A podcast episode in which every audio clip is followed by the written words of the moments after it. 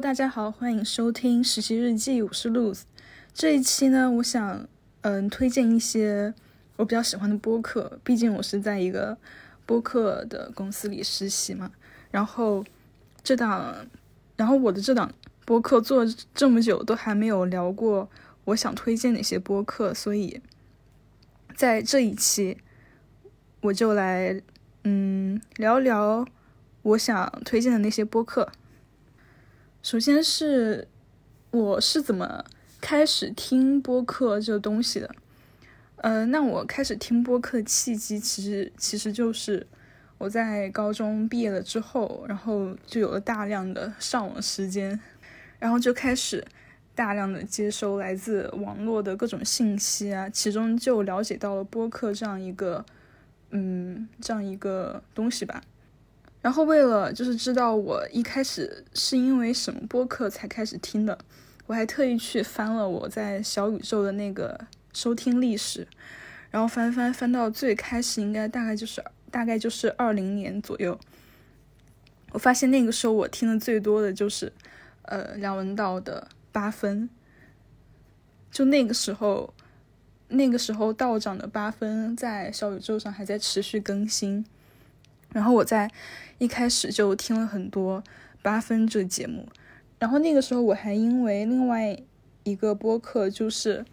秦理文的《海马星球》，这这这个播客可以算是我让我让我自己的女权意识觉醒的这么一个播客吧。嗯，就也是跟高中毕业那个阶段有关吧。就那个时候，嗯，十八岁，然后成年了。然后开始了解到女权主义这么一个东西，然后就听到了这么一个播客，然后就相当于是这两档播客带我开始对播客这么一个媒体形式感兴趣。所以在前期我听了很多八分，还有海马星球。然后我觉得播客这么一个形式，我一般都是在。睡觉之前，以及在上课的一些路上啊，或者在车上的时候会听。在我印象中，就带给我震撼比较大的是，我在大一还是大二的时候忘记了。然后那个时候，故事 FM 这档节目它有推出一个系列，就是让观众投票选出最受欢迎的前十期节目。然后当时我是睡前就开始一档一档的听这最受欢迎的十期节目。结果在那十期节目当中，有很多有很多故事都是属于那种特别感人的。然后我在睡前真的就是听听听听一个音频，真听到我泪流泪流满面。这是带给我，这是带给我震撼比较大的。就是我没有想到，我只是听一个东西就能让我内心受到这么大的触动。然后故事 FM 也是一个，在我早期听播客的时候让我。感受到播客这么一个形式的魅力的一个一档节目吧。然后我觉得播客它对于我在大学时期是一个获取信息一个很有效的一个途径。然后我说它有效，并不是说，并不是说，嗯，比如说我在十分钟这么一段时间里，我听播客，我能获取到的信息比我看书或者看视频获取到的信息大。我说有效，并不是指这个有效，而是我觉得它有效是指我在做其他事情的时候，我可以听播客，比如说我可以在走路的时候听，但是我在走路的时候就看不了书，然后也看不了视频，然后又因为我的专业就是跟呃商商业类有关嘛。所以我在一开始听播客之后，我就听了很多跟商业类有关的，就比如说生动早咖啡，然后商业就是这样，或者还有就是硅谷一零一，然后就这几档节目我听的特别多。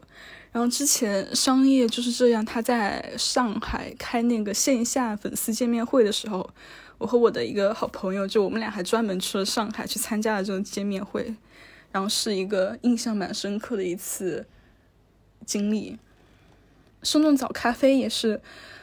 就是真的把它，我是真的把它当做早上的一杯咖啡一样，就在上学路上就会听这档播客，然后时长也是十几分钟，所以很适合。但是我不知道，但是我不知道生动早咖啡它是从什么时候开始，就是它那它的那个节目结尾，它是会让那个制作人员一起说那个什么下期再见什么的。反正我听了这个设计，我是感到有点，有点让我有点尴尬，有点就是那种感受，因为我觉得《生动早咖啡》它作为一个讲商业类资讯的一个节目，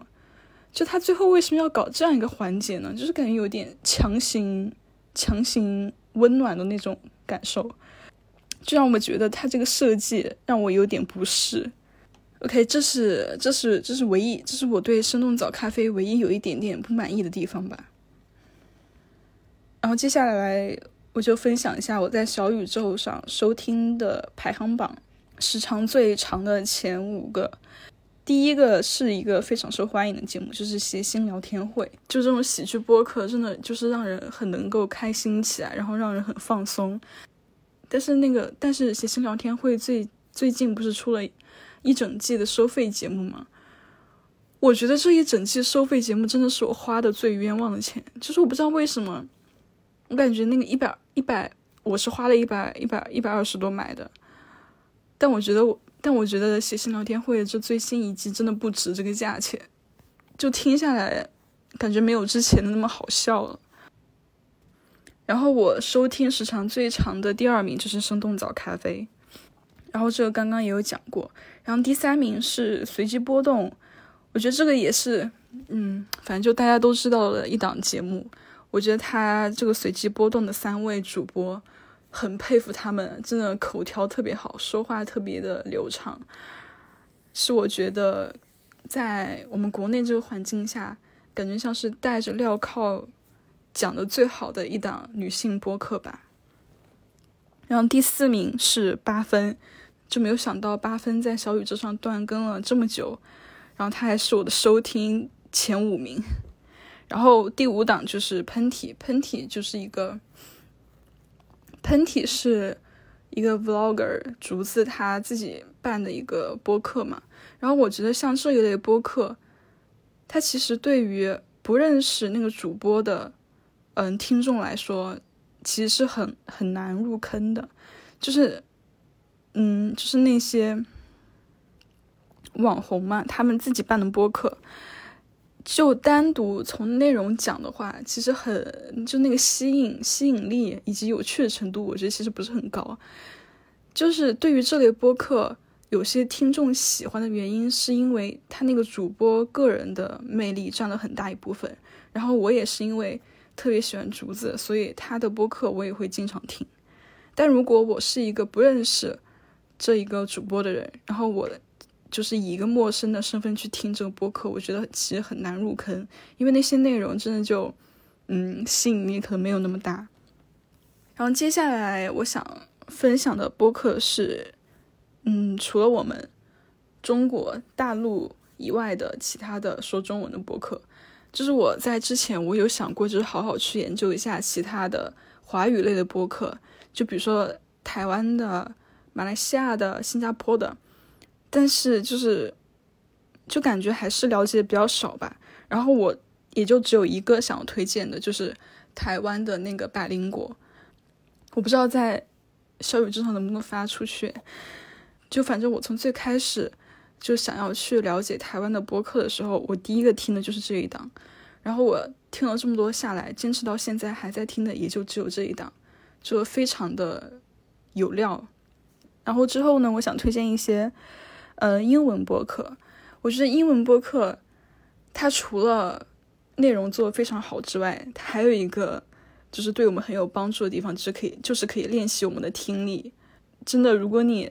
对一档英文播客能够就是听就是能够理解到百分之九十的话，那你的听力就已经非常好了。然后我接下来推荐这几档播客。我也不是每一档都完全听得懂，真的有些播客真的就是一半都听不懂啊！唉，不知道这个英语怎么办。OK，首先，我觉得带我开始就是带我入门英文播客的一档播客就是《We Crash》，《We Crash》它是一档，我感觉就是像它像一档那个限定剧一样，就是像一部短短的电视剧，然后这部电视剧就是在讲述一个。故事，然后《We Crash》它讲述的故事就是，就是 WeWork 他那个创始人叫 Adam 什么什么忘记了，他讲述就是 WeWork 的创始人的故事，然后一共有很短，就好像只有几集，然后就这么一档限定的播客，然后讲述一个嗯比较有名的一个名人的故事吧，然后他然后 WeCrash 这档播客就带我入门了英文播客这一个领域，然后之后呢，我想推荐就是经济学人他们出的很多播客，我都很推荐。比如说，他们在那个俄乌战争爆发之后，就出了一档播客叫《Next Year in Moscow》，就是在莫斯科的接下来的一年。然后这档播客讲述的就是在俄乌战争爆发之后那些离开俄罗斯的人，好像是这个内容吧。就是这档播客，我我是就是听的听得懂的程度真的不是很高，但是我觉得这种播客他们就是制作的，就各种不管从内容还是从。播客制作来制作来说，就都是非常好的，就各种音效啊，什么采访啊，就听下来整个听觉感受是很好的。然后呢，接下来我想推荐三个吧，三个比较休闲类的英文播客。首先是第一个，就是 Dying for Sex，为了性去死。然后这档播客，它吸引我的地方是它。的那个主题，他那个主题是，首先一个主播，他邀请了他的好朋友和他一起来录录制这一档播客，然后他的好朋友有一个非常特殊特殊的呃因素在，就是他的好朋友得了癌症，然后是一个就是生命是一个生命即将要结束的这么一个状态，然后他的好朋友在。这样一个人生阶段，他选他没有选择去整天待在医院里，而是他开始，而是他选择了想要，呃，更加去尽情的体验人生，特别是在性这一方面。然后在他好像是查出癌症之后还是多久，他离婚了，然后就开始在各种约会软件上去约会其他的男人，然后开始有了各种。就是第一次的新鲜的尝试，然后这是在他确诊了癌症之后才他才开始去尝试做这些，所以就相当于他是在癌症的驱使下，然后才有了很多人生的新的体验。然后在这场播客里，除了可以听到这些新的体验就比较猎奇的一部分之外，就还可以感受到那个主播和他好朋友之间，就他们两个人，就是 怎么敢说的我都要哭了。就他们两个人就在知道有一方的生命即将快要结束了，但他们两个人在就是做这档播客在聊天的时候，还是一个非常欢乐的氛围。然后有时候也会嗯开玩笑，就对，然后有时候也会嗯对他那些什么癌症啊之类的开玩笑，就感觉表现出来非常乐观。但在有时候。但有时候还是可以感受到，就主播，就一想到自己的好朋友，然后在之后不久将来就要离开这个事实，然后就还可以感受到他的一些真情，他的一些不舍，然后对，然后这部，然后这个播客听下来就是让人又想笑又想哭的那一种，然后非常推荐。然后接下来两个播客呢，就是跟我们，我觉得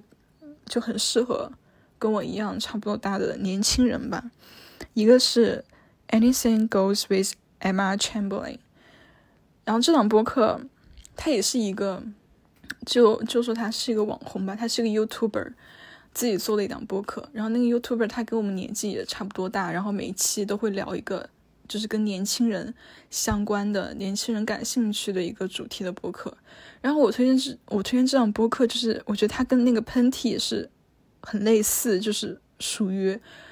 主播本人的魅力占很大一部分。然后内容它其实本身的吸引力也就还好。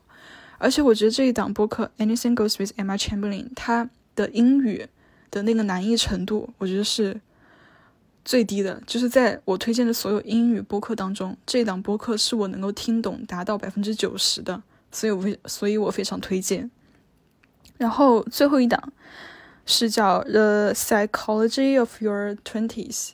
就是二二十岁的心理。然后这场播客就是聊的是，嗯，跟我们呃二十代，跟我们二十代这么一群年轻人相关的一些心理状况啊，或者一些反正就一些想法吧。然后我看他每一期聊的那些主题，我真的，我靠，怎么都是我关心的那些主题，真的就是找的那个点非常好，然后就很就很就完全就是我们这些年轻人在关心的一些话题，所以我非常推荐《The Psychology of Your Twenties》，然后大家都可以去听听，然后也可以当做练习听力一样去听这些播客，然后同时呢。也是可以获得一些非常有效的信息的。然后以上就是我想推荐的一些播客吧。我我觉得播客它这个形式对于我来说，我最喜欢它的就是它会给我一种亲密感以及一种陪伴感。就它那个声音围绕在你的耳边的时候，它可以创造出一种就在跟你聊天的感觉。然后这是。可能其他的形式不能提供的吧，所以这是我非常喜欢播客的一点。OK，那这一期我分享的就这些了，我们下期再见，拜拜。